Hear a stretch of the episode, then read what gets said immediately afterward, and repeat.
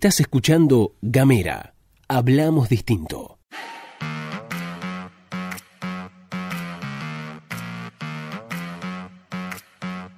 Buenos días, buenas tardes, buenas noches, depende del momento que le des play a este micro informativo. Estamos haciendo la pastilla de Gamera, micro que distribuimos de lunes a viernes 7.30 de la mañana. Mi nombre es Luz Escarpati y como es habitual en las mañanas fueguinas, me acompaña Gastón Lodos. Muy buenos días, Luz, muy buenos días a todos, a todas, a todes quienes están escuchando esta pastilla informativa de Gamera. Les recordamos que pueden encontrarnos en gamera.com.ar. Ayer estrenamos un capítulo de una serie, nueva serie, eh, el primer capítulo de De Jardines ajenos, Fede Marcela hablando de libros, en este caso con Sacha Álvarez, vas a gamera.com.ar y lo encontrás. Hoy largamos otra serie, ¿sí? Que eh, vamos a, la tarde, te vamos a contar bien qué es lo que vamos a hacer. Mientras tanto, puedes buscarnos en gamera.com.ar, en Spotify o en el más 5492901 502990. Lo que tiene lo último es que podés participar de nuestras consignas, podés mandarnos mensajes, podés ganarte premios, podés consultarnos un montón de cosas y podés hablar directamente con nosotros. Más 549 2901 502990. ¿Cómo estás? También nos pueden encontrar en las redes sociales arroba gamera tdf, en Twitter, en Instagram y también en Facebook. Ahora no, sí. Pero te pregunté cómo estabas. Muy bien, muy bien. Ahora, ahora sí. Ahora sí, Gastón, ¿te parece bien? Comenzamos a desandar la agenda fueguina. Dale. Bueno, y vamos a comenzar a recorrer la agenda fueguina. Hay dos o tres cositas interesantes como para conversar. Una tiene que ver con el Consejo de la Magistratura porque hace 16 meses que tiene, básicamente, ¿no? 16 meses que tiene un pedido de jury y no lo resuelve. Es un pedido que fue presentado en su momento contra la jueza laboral Edith Cristiano por la empresa forestal Lenga Patagonia. Es Sí. en un conflicto de titularidad de unas tierras, etcétera, etcétera, pero digamos acá lo que se está mirando, donde se está poniendo el eje, es en la lentitud que tiene este organismo, que es el encargado de seleccionar y remover jueces de la provincia, en resolver los pedidos de jury, porque además no es la única situación en la que se encuentra demorado las resoluciones de los juris que están en trámite en el Consejo de la Magistratura. Tenemos también el caso de las denuncias presentadas contra Raúl Sade y contra el ministro de Justicia, eh, perdón, y contra el fiscal del Distrito Judicial de Río Grande, Pablo Candela, que recuerden, esta fue una denuncia presentada por dos abogados que vinieron de Buenos Aires, presentaron la denuncia y se fueron. Sí, y es por las actuaciones de ambos eh, magistrados en eh, la, la causa que investiga a Gustavo Melella, gobernador electo, por el presunto abuso sexual coactivo. Sí. En función de eso se presentó esta denuncia contra Raúl Sá de Pablo Candela y el Consejo de la Magistratura todavía no lo resuelve.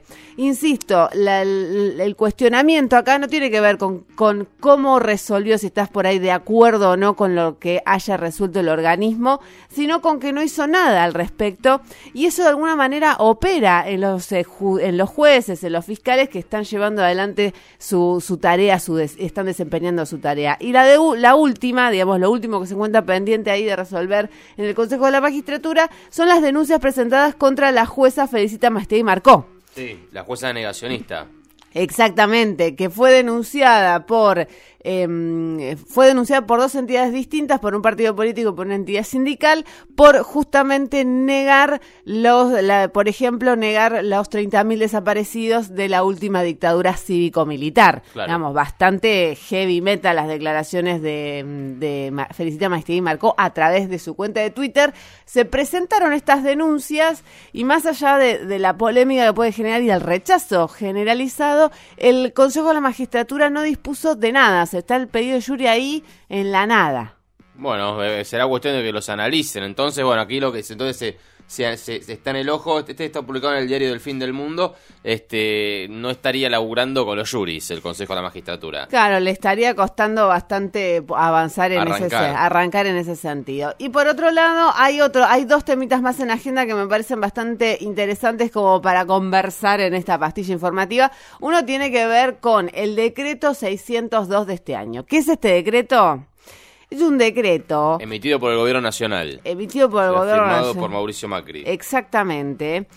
Que en donde contempla la autorización a una bandera, brasi- a una empresa brasileña para mm, eh, explotar servicios regulares internacionales de transporte aéreo de pasajeros, carga, correo.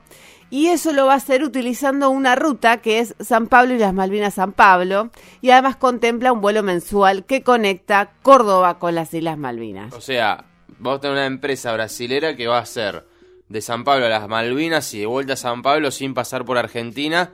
Este y además una, un vuelo mensual a Córdoba, conecta Córdoba con las Malvinas, todo esto aprobado por Mauricio Macri. Así es. Acá hay varias cosas que poner arriba de la mesa para poder analizar en profundidad esta situación. Por un lado, que Argentina desde 2003, que viene proponiendo que se incorporen vuelos al continente desde las Islas Malvinas. Claro, ¿no? pero con la ironía de bandera, con, con las líneas argentinas. Eso, por un lado, y también que quede incluida Argentina en el recorrido. Claro, ¿no? Básicamente.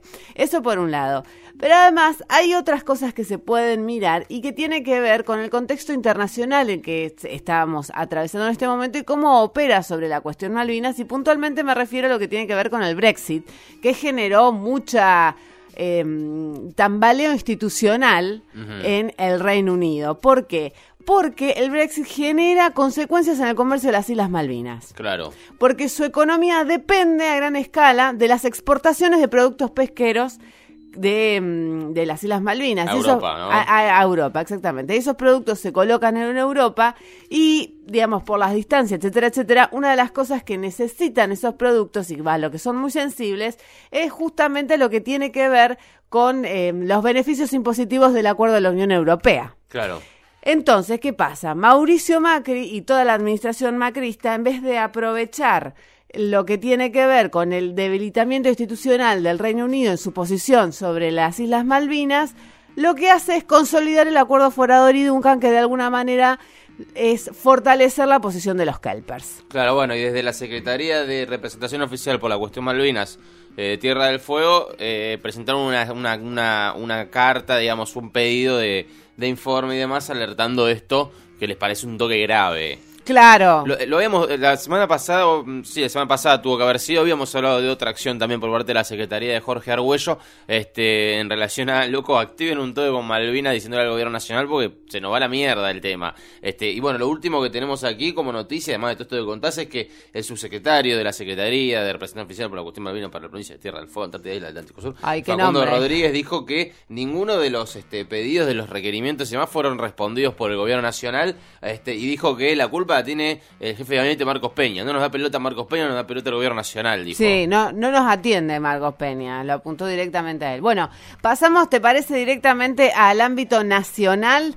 ¿Hay un eh, temita en agenda? Sí, porque habló Hernán Lacunza, eh, fue muy positivo, fue muy optimista respecto a las medidas que tomaron Lacunza, el ministro de Economía, el flamante ministro de Economía, que, que, bueno, a- vino aquí para pilotear la tormenta, si se puede decir de alguna manera. Mauricio Macri lo llamó y dijo, necesito que hagas cargo de este quilombo, porque de Duhovne se fue. Eh, Duhovne que tiene un 85% de patrimonio afuera y su declaración de vivienda es un al- baldío. No sé si sabías esto, Ah, te bien. cuento, este capo. Eh, las medidas dieron el resultado esperado en materia de poner calma. El tipo de cambio se mantuvo estable a partir del límite en la dolarización, dijo eh, el ministro de Hacienda Hernán Lacunza en la noche de este martes, es decir, ayer a la noche. Hoy es miércoles a la mañana, estamos grabando esto, miércoles 4 del 9, al cierre de la segunda jornada del control de cambios.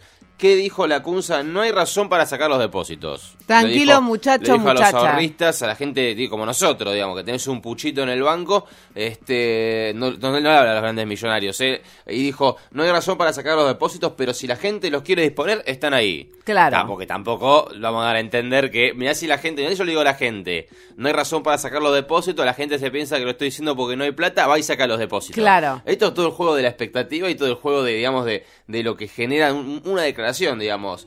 Todas las reservas que haga falta para frenar el dólar, dijo que van a usar y que no va a hacer falta ampliar el cepo. Bueno, por fin nos, sincer- sinceramos y decimos lo que es esto, ¿no? Un cepo cambiario. Este, muy optimista el, el- el ministro de Economía de la República Argentina. Con estas dos medidas que tomamos preferimos pecar de prudentes que de audaces, quizás son hasta exageradas preferimos quedarnos largos que cortos. Dijo, bueno, el gobierno de Mauricio Macri parece que se está poniendo heterodoxo en ese sentido, así que este el ministro Hernán Lacunza sí se refirió un poquito y se queda la baja de los bonos de en Wall Street. Ayer la bolsa este para los bonos de la República Argentina dio números no muy lindos, han bajado 10, 11, 12% en algunos casos, los bonos de IPF retrocedieron un montón, las acciones, perdón, no los bonos, las acciones, este respecto, respecto a esto se refirió a la Cunza, por supuesto que este habló en, un sentido no tan optimista, pero bueno, este no desconoció, hubo una noticia en Wall Street de un organismo que ponía en tela de juicio de que Argentina seguirá siendo calificada como país emergente. Es decir, un organismo, Wall Street, dijo Argentina no es país emergente, quizás, y bajaron las acciones. La CUNSA dice que ese factor fue transitorio y que se corrigió, se corrigió, seguirá corrigiendo. Digamos, bueno, estas fueron las últimas declaraciones del ministro de Economía. Eh, vamos a ver qué pasa. Digo, aparentemente sí que tranquilo. Hizo un toque al dólar después de que igual lo clavaran 15 pesos después de las 15 pesos por arriba después de las pasos, ¿no? Este, ahí hubo varios factores. Alberto dijo el dólar 60 está bien, entró la Cunza a la cancha, metieron el cepo cambiario y bajaron el dólar un montón, bastante lo bajaron, quizás el problema estaba por ahí, ¿no? Claro, sí, bueno, volvimos a lo que tiene que ver con las restricciones cambiarias que, que tanto criticaron diferentes economistas que forman parte del gabinete de Mauricio Macri y que finalmente han sido la salida a esta escalada del dólar que la estábamos mirando con, con bastante preocupación. Era como, no, no, está, está 45, está 50, está 55, está 60, no, no, no, no. Una claro, Digo, el gobierno, el gobierno de la, de la libre flotación, el gobierno del mercado, del mercado libre, tiene que usar un control de cambio para frenar el dólar. ¿Será que el control de cambios más o menos restrictivo es, si se quiere, una herramienta fundamental para que el dólar no se vaya a la mierda? Bueno, el gobierno de Macri lo entendió a casi cuatro años de haber asumido.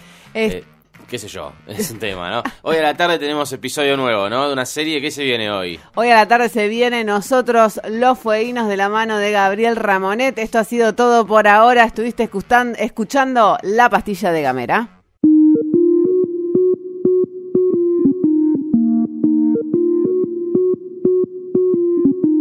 Seguí nuestros contenidos en gamera.com.ar.